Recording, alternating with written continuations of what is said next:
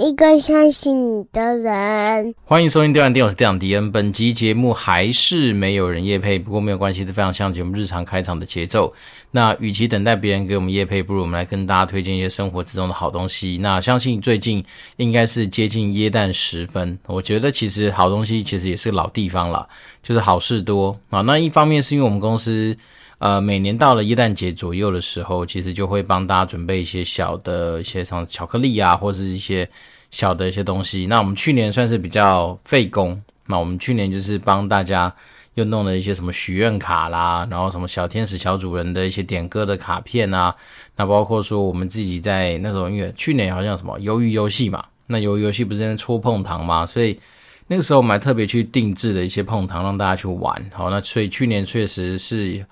比较多的一些功夫花在做做这些东西上面的准备上。那今年一方面是因为我们公司的尾牙其实非常的接近耶诞节，所以便是说，如果我们今天两个算是相对大的事情，如果强碰在一起的时候，我们相对来说就会比较分身乏术。所以今年耶诞节整个我们公司的活动，就我的规划来说，都是主打一些比较主题性质的活动。那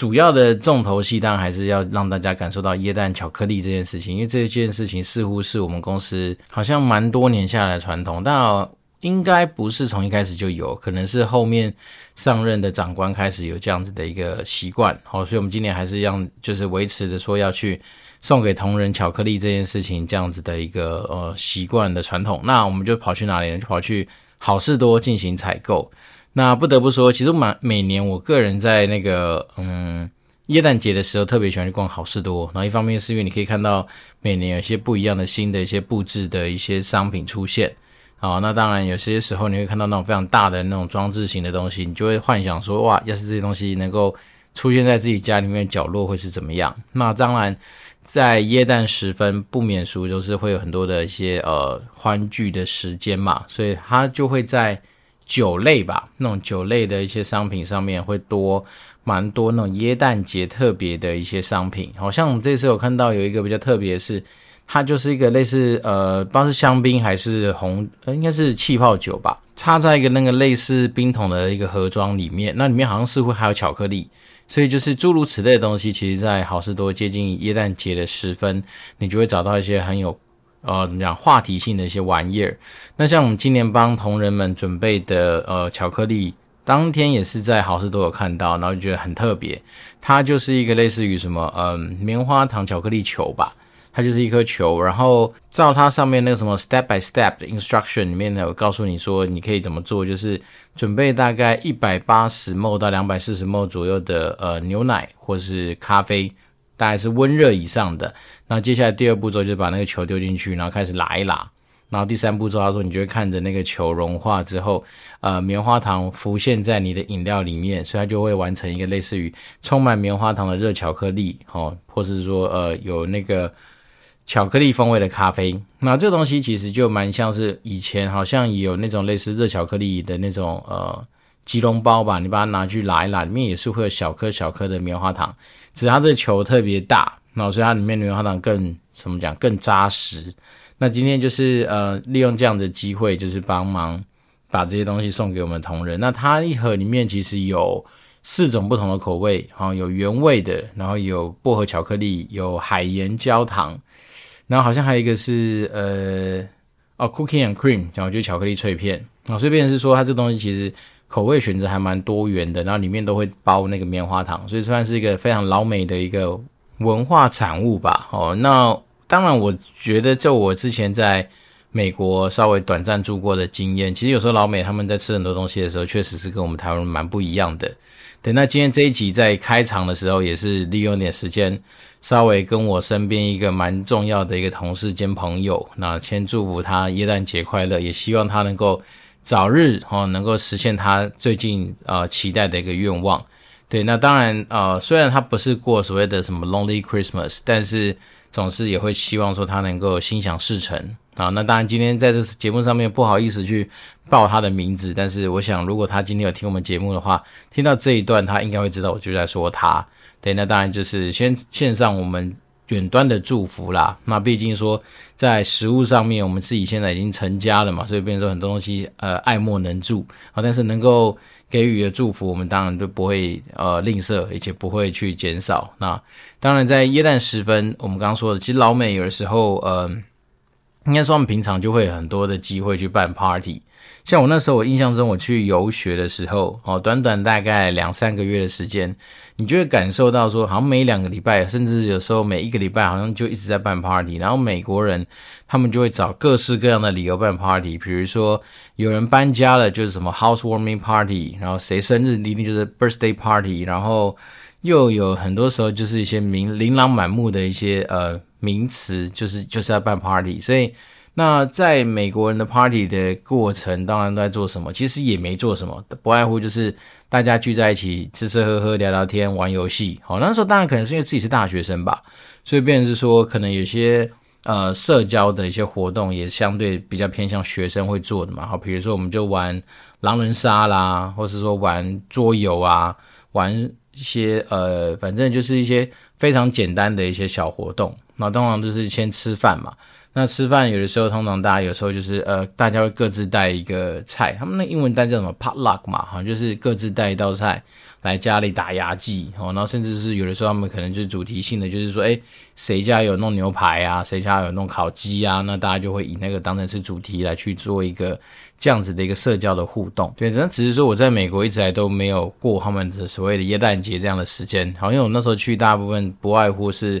呃，春天或是夏天，因为春天那时候就是去暴雪出差嘛，然后在美国都待一个多月，就是春天的时候。那通常来说去游学一定是暑假，所以那时候都是夏天。所以一遍是说，其实没有真的。冬天的时候在美国待过，所以这也是我觉得说稍微比较遗憾的地方。如果说可以的话，未来当然会希望说能够利用，比如说他们什么黑色星期五啦，或者说呃耶诞节左右的时间点去美国走一走，因为据说这种时候去美国应该可以找到蛮多便宜的东西，好，包括他们就是疯狂的打折季。那打折季之余，那像这种就是更充斥着西方文化色彩的东西，在美国一定是非常的呃怎么讲？到处都可以看得到，像我以前跟大家讲过说，其实我蛮喜欢在耶诞节的左右的时候去台北市的信义区逛逛，好，因为我那时候就会觉得说，那个地方应该是台湾目前就是在耶诞气氛的营造上面最浓厚的地方。除了说，呃，星光三月它那个什么香堤大道上面一定会有很大棵很大棵，大概可能三四层楼高的耶诞树。啊，它甚至不止一棵，哦，可能不同的馆就会有放不同的椰蛋树。那我个人觉得这种东西就是一个非常漂亮的一个呃节庆的一个点缀。那再来是说，好像不只是呃星光三月嘛，旁边的什么呃 ATT 4 Fun 嘛，或者说其他的一些百货公司，其实也都会有自己的椰蛋布置。那它整个地方的整个地区的氛围，就让你觉得说，哇，真的是椰蛋节到。那反而是新北椰蛋城，我反而比较没有。这么强烈的爱好，哦，反而是信义区，是我自己觉得，其实它真的是一个比较像是我心中所想象的耶诞节的地方。好，所以每年以前耶诞节左右的时候，那当然在暴雪工作，你自然就在那个环境里面嘛，每天你穿着短裤、穿着拖鞋，就可以在信义区闲晃。但现在比较难啊，所以便是说，呃，多少都会期望说自己能够抽空去那边，就算西两口那边的呃耶诞树喷出来的雪霜，或者是呃。那边的一些空气都好，对。那虽然，但我自己是蛮喜欢耶诞节的，但这可能也是跟从小受到那个什么《小鬼当家》的那个电影的影响吧。总是觉得哇，耶诞节应该就是这么样子温馨。虽然说那个剧情不是那么温馨，但是你知道他们最后结局就是也是在一个相对充满耶诞气氛的时间点去做这样的事情，所以我就觉得他从小对耶诞节这件事情就多少会有一些向往。好，那今天当然就是利用中午的时间点，把我们的一些巧克力给分送出去啊，然后做了一些简单的小活动。所以这个月对我们来讲，就是呃，在一个让耶诞树长大长高的一个情况之下，那做了一些简单的社群活动，加上今天发送巧克力之后，我们的耶诞月，然后对我们自己公司耶诞月的规划，大概就告一段落。那当然接下来就会是下个月初的尾牙。好，那说真的，我们自己一个快要四十岁的老骨头。但是因为我们还是相对我们部门是菜的嘛，所以别人说还是要表演。那尾牙表演这种东西，嗯，还蛮好玩的啦。只是说，因为毕竟我们肢体就不是一个非常协调的人，所以有时候在练那些跳舞啊，或做一些什么事情的时候，总是觉得哇，障碍真的是一年比一年高。然后像以前跳舞这样，当兵的时候去，呃，也是要不知道什么活动吧，反正那时候就被抓去那边练舞，那边要表演。那最后一次那种大型的，呃，特别为了什么东西去做练习的，应该就是在橘子那时候吧，因为橘子那时候其实尾牙也是各个单位会去比赛，然后然后比赛如果是整个单位前几名，当然都会有那个，应该说啊，你个单位如果拿到前几名，都会有对应的奖金，而且那奖金分下来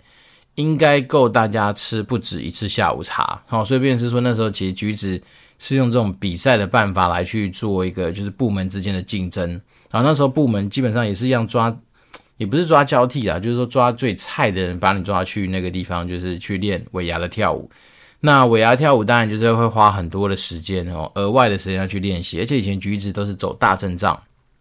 可能你那个所谓的单位是从什么营运跨 IT 跨什么，然后所以是啊、单位数所以还蛮多的。然后这样夯不啷当弄一弄，有时候在台上其实是二三十个人，是三四十个人以上。所以便是说，呃，当然这个好处是你可以。彼此就是有更多的默契，或是说更多向心力的凝聚，好，但是坏处就是说，你就会觉得说，妈的，出来工作已经够忙碌了，好，有时候还要利用晚上，比如说他们都约个什么七点到八点练习，或是中午什么十二点到两点啊，反正就是那种一定会占用到你个人的一些休息的时间的那种空档来去做这样的练习，对，那这样。呃，在暴雪是不用嘛，因为暴雪基本上每年的 Year End Party 就是找厂商来哦犒赏大家，对，那只是说现在又回到传产，那传产本来好像就有这样子的习惯，喜欢看员工上去露两手，好，所以不不得不从从去年我们是唱歌，然后到今年已经进化到要跳舞了，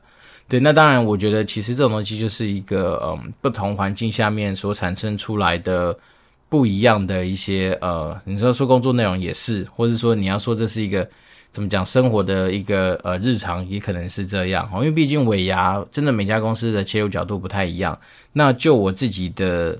呃经验啦，我自己知道说蛮多台商哦，或者蛮多传统产业特别喜欢看员工上去露两手。那当然有些呃人的切入角度是说哦，因为本身有些员工本身就有一些表演欲嘛，所以当然你就是要给他一些。呃，表演露脸，甚至是说，呃，能够满足他这个表演欲的一个场合跟机会，好，但是对我自己身为一个怎么讲，呃，相对务实的打工仔来说，我觉得其实让员工表演真的是，呃，我个人觉得弊端 大于利啦，好，因为说真的，第一个，大家有时候呃可能是硬被推举出来去表演，那当然过程就很干啊，就会觉得说，哦，真的是上班已经够忙了，还要去做这些东西，然后再来说像我们这种，嗯、相对有时候肢体上面啊，已经比较没有那么协调的人，然后有时候跳舞跳起来，其实真的是还蛮伤的。好因为有时候他有动作看起来很简单哦，但是那蹲蹲跳跳啊，那你就发现哇塞，现在自己的大腿啊，或者是膝盖，其实已经不像年轻时候这么勇健哦。真的多少有时候你这边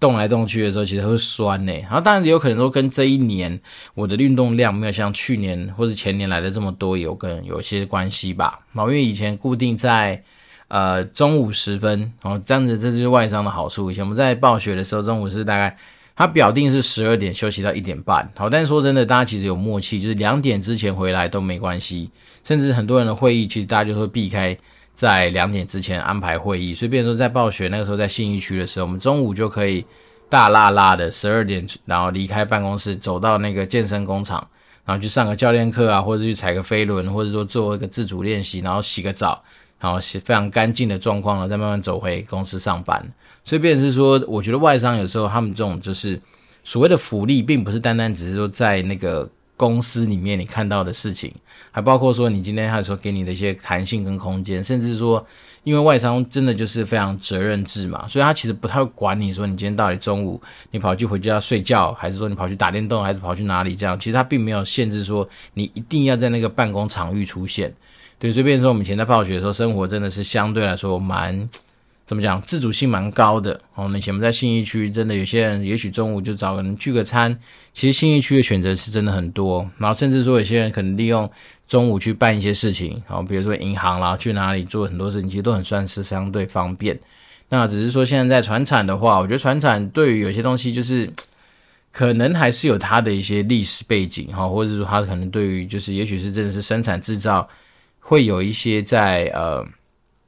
怎么讲习惯上面的养成，或者是说有一些相对来说就是要比较一板一眼的一些做法，所以变成是说我们当然像现在的中午休息时间就比较少，然后再是说因为大部分我们是都在呃办公室里面活动嘛，所以有时候也没有办法跑太多的地方，然后再来是说我们现在的办公室就是在。呃，基隆市吧，所以变成基隆市本来就已经偏离呃相对繁华热闹的地方有点距离了，所以变成说你也不是说哦，今天想要说出去走一走，就很多选择这样子。好，所以变是说，我觉得这就是一个嗯，有时候我们在考虑工作这件事情的时候，你会去想的东西，并不单单只是你看得到的哦，比如说什么薪资啦，什么给你的假啦，什么给你的一些福利啊，那些东西都还算是。可以掌握的，那是像我们刚刚讲的这种，就是有些是东西是本身这个呃产业，或者说这样子的一个呃，不管是本土商外外商，他们的一些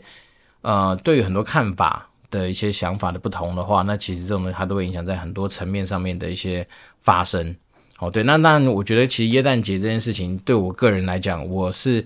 蛮喜欢这样子的一个节庆气氛。那当然不是说因为喜欢红色或绿色啦，真的只是觉得说。耶诞节那种充满着比较温馨和温暖的感觉，是我个人是蛮喜欢的。然后再来是说，以前都会觉得说耶诞节好像真的会有蛮多特别的东西，像包括说像我们自己去逛好事多，你就会发现一些好玩意儿。那当然有些时候其实也会有那种耶诞节特别的一些饮料啦，或者商品可以去做一些购买。像是我老婆就是每年过耶诞节的时候，一定要去喝那个星巴克那个什么太妃糖榛果拿铁。好，这好像就是在耶诞节才会出现的东西，所以对我来讲，我自己小时候当然会期待耶诞节，是因为你可以拿礼物嘛。那长大之后喜喜欢耶诞节，是因为我觉得这时候其实是提醒自己说，哦，转眼之间，哦，可能就是要来迎接新的一年的到来。那在新的一年，总是会充满了比较多的新的希望嘛。比如说，你可以去列列一些你自己明年期待自己去发生的一些事情，或者是说。有没有哪些是明年你特别想要去把它完成的一些目标？这时候通常都会在脑袋里面去想一下。对，那我目前还没有完完全全的想到说明年我要帮自己设定什么样的目标。哦，因为毕竟像今年来说，我觉得就是很明确。像上一集跟大家报告过嘛，比如说像我在呃，应该是去年年底甚至今年年初的时候，我就已经设定好说要把桃园之前投资的那只那间房子给做一个处理。对，那至于明年的话，暂时还没有想到这么大的事情啦。哦，当然有可能会呃往家庭、往自己的健康上面去做一些努力，或是说在自己的收入面上面看看还有没有机会再去做更多的一些讨论，或者说呃努力。那当然说，身为就是投资有这样子需求的自己来说的话，也会期待说明年是不是有办法再去多呃学习，或者是去历练一些自己。可能可以操作的一些投资的一些手法或手段，对，所以变成是说，呃，目前还没有真的非常静下心来想说明年做什么。虽然说我自己工作上面很多大的一些目标都已经被设定好了，好，所以变成说明年大概就是会把这样子的一个大型的专案，就是推行到一个相对它呃 milestone 需要符合的一些地呃地地位嘛。地步啦，对，反正就是要把它推行到它那样子的一个状态，所以变成是说明年大概蛮多时候应该就是会忙于自己现在呃正职里面的大专案，对，但是我还是很期待是说，其实嗯，在工作之余啦，还是能够有更多的东西的一些补充。哦。一方面是因为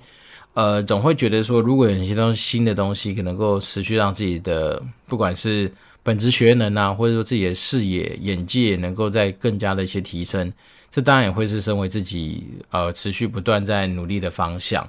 对，那当然至于对我们节目明年的一些走向，目前倒还没有说太多的一些想法。对，但是我想说，大概今年应该还是呃不，明年啊，应该还是维持类似今年这样子的一个步调哈。然后包括说内容上面，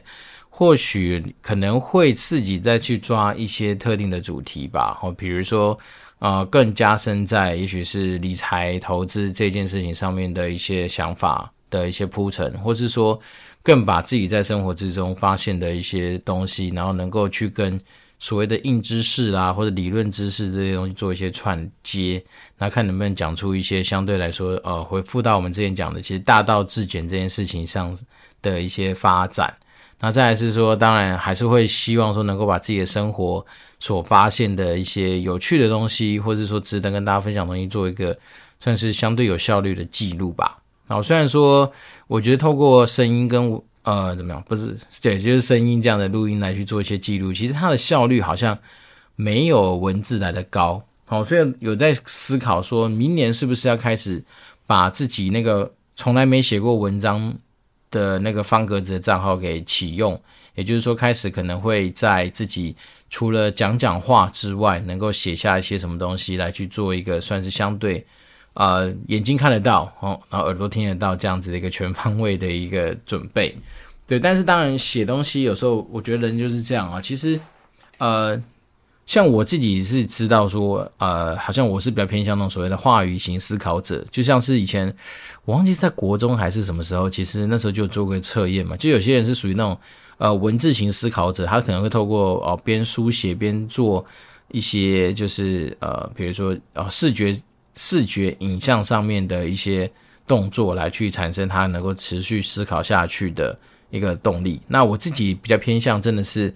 边讲话，好，我自己有时候觉得说，像我以前甚至有的时候在担任企划的时候，我根本没有办法先想好，然后再去跟人家讲，我可能就是在边讲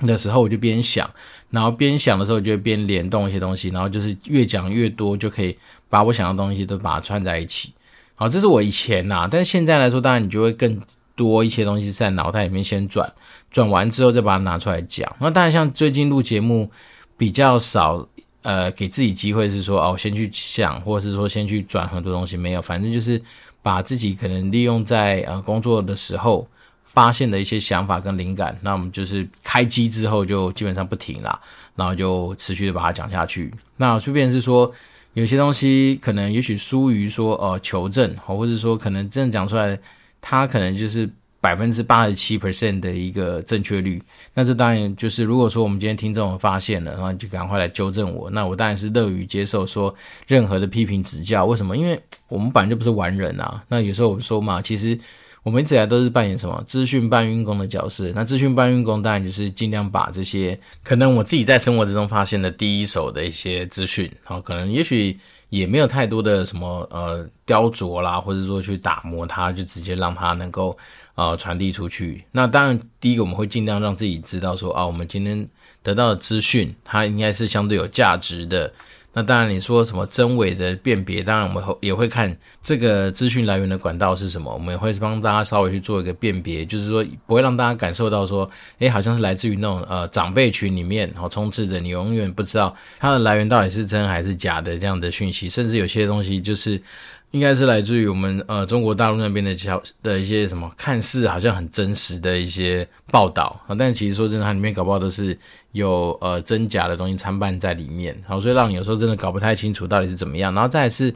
偏偏我们家有些长辈又特别喜欢拿这些东西当成好像是一个。怎么讲？金科玉律吧，好像就是大家一定要去做一个呃遵守或者什么样，所以我就变成说，我自己当然就是、呃，在自己的周呃资讯的收集管道，哦，或者说有时候可能自己真的也是加入了比较多的一些社群吧，所以当然你就会有时候真的会发现说，哦，其实，在某些特定的社群里面，你可以得到一些特定的一些资讯。那当然对我来讲，如果可以帮助到大家得到一些这样子方面的一些收获。那当然会是我希望能够放在明年的节目里面，或者说，如果假设我真的开始提笔去写一些文章的话，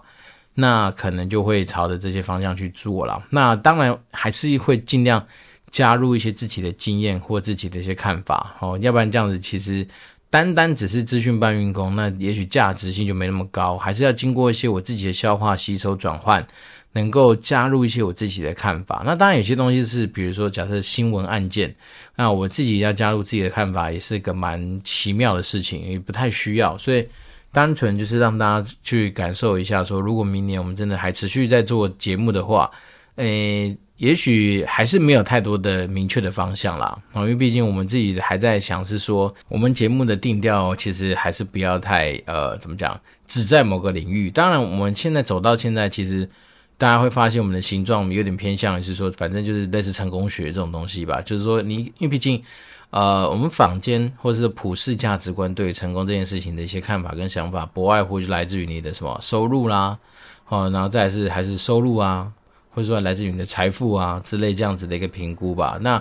除此之外，其实我觉得有时候在自己的人生道路上面，绝对不能那么单纯，只是为了钱，好，或是为了什么，就是那个数字去做努力。当然，我们都知道说，像我常跟大家讲，我现在工作是为了哪天可以不工作，所以在这个前提之下，还是要有足够的一些资金上面的一个累积嘛。因为毕竟你要去买面包吃，你还是要付钱呐，所以这是很相对比较现实的地方。对，但除此之外，我有时还在想是说，那。呃，如果能够有一些就是非常简单的道理，能够让大家就是听完之后持续带着走，持续开始去运用它的话，那我觉得这反而是更为重要的。因为我还是不习惯讲帅话，或者说不习惯讲说那种呃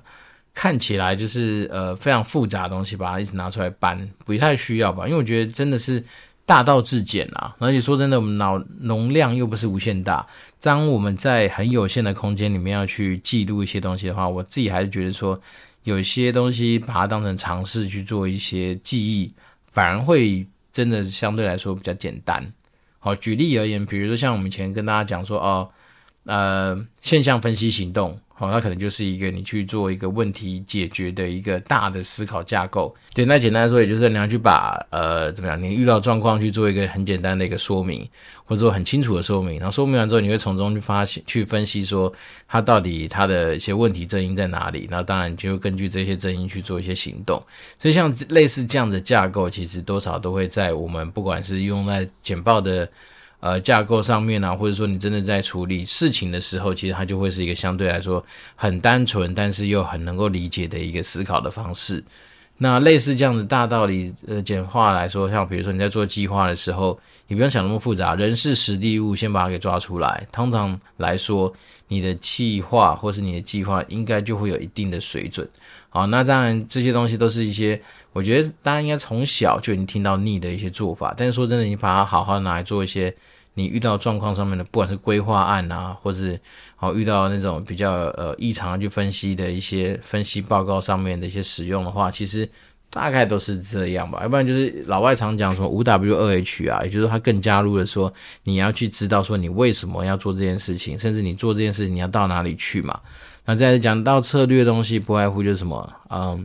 战略、战术、战场嘛。然后战略就是比较大的，然后战术就是。哦，在这个战略之下，你要去执行的东西，然后再来是战场管理，就是说，那你到了这个里面去，你要做哪些的事情？反正它就是会有很多我们在整个讲，呃，你的职业的发展上面，其实真的是蛮多一些道理都没有那么复杂。好，那越越复杂的东西，老实说，你要去花更多的一些心力去重新认识它，重新记忆它，这个东西本来就是更加的困难了。所以我自己还是希望说，哎，也许明年。在自己的节目走向上面，我们还是维持尽量让我们讲一些简单话，哦，不止讲白话，还讲一些简单话，那能够让大家把这些简单的东西给带着，然后持续用下去。那像是我们之前跟大家分享过啊，比如说你在做资产配置的时候，其实不外乎就把我几个大原则嘛，百分之五十以上的资产放在那种稳健的一些标的物上面。那比如说哦，比如是那种呃 ETF，甚至是那种呃以指数。呃，什么指数大盘为设定的那种 ETF，例如说台湾就是零零五零啊，零零六二零八啦，那美国就是什么 VT、VTI，哦，或者什么 QQQ 之类的这些东西，都算是一个，还是相对比较是买那种多标的物型的那种 ETF。对，那当然啊、呃，再来就是十十 percent 放在你自己的保险里面，然后让自己就是。跌倒之后能够快速的站起来，那这样子不是剩下四十 percent？那假设你要保留二十五到三十 percent 的现金，对不对？那你剩下大概就是十五 percent 到十 percent，可以拿去做一些啊乱七八糟的投资。好，比如说你想去赌世足赛也可以，好，黄金期货原物料也可以，好，或者是什么啊？有些人喜欢去玩期货啊、选择权啊等等等。那其实那十五 percent 都有可能让你可以成为它。呃，可以去运用的资产部位，那会这样做的一个大原则原因，就是因为要去做一个压力测试。也就是说，当你今天真的遇到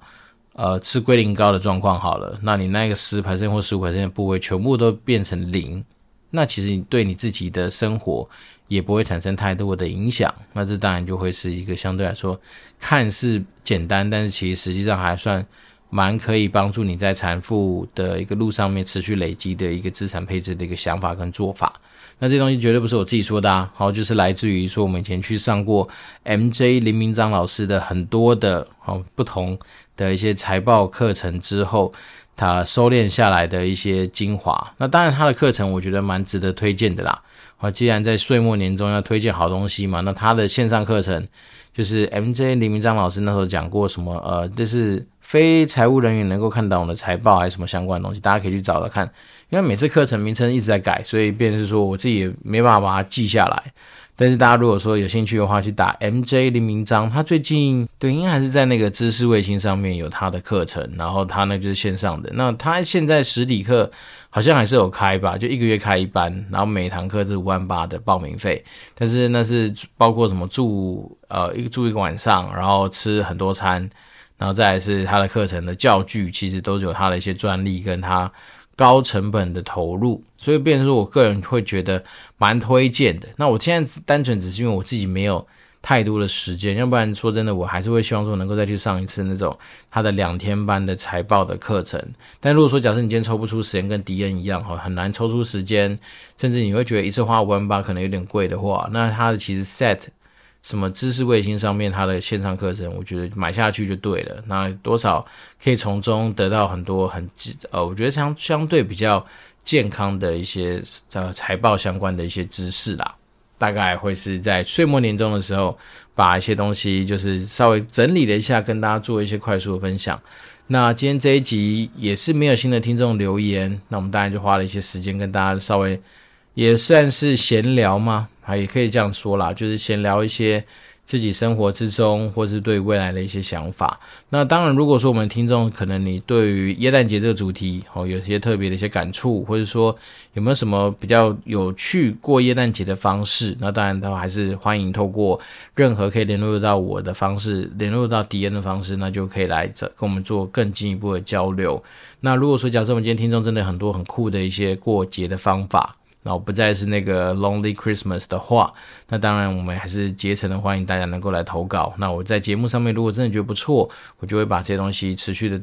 呃善尽我们自己是资讯搬运工的角色，就把这些东西分享给我们更多的听众，然后让他们去呃感受一下不同过节的一些做法，或是一些呃怎么讲年节时分的一些安排吧。好，那对，这样当然是利用今天呃今天冬至吧。那利用最后的呃一点点时间，跟大家稍微祝福一下，就是在来年哦一切都要顺利。然后当然耶诞节的时候，应该我们不会在耶诞节更新啦，所以今天这一集会在耶诞节之前上。那我们就先提早祝福大家耶诞节快乐，都能够心想事成，身体健康，平安喜乐吧。对，那就祝福大家。那如果有什么需要我们这边帮助的地方的话，就会随时或把握机会跟我联络。那我们这边就会持续帮大家做一些服务。那我这边是电玩店，我是电长爹，我们就持续保持联络喽，拜拜。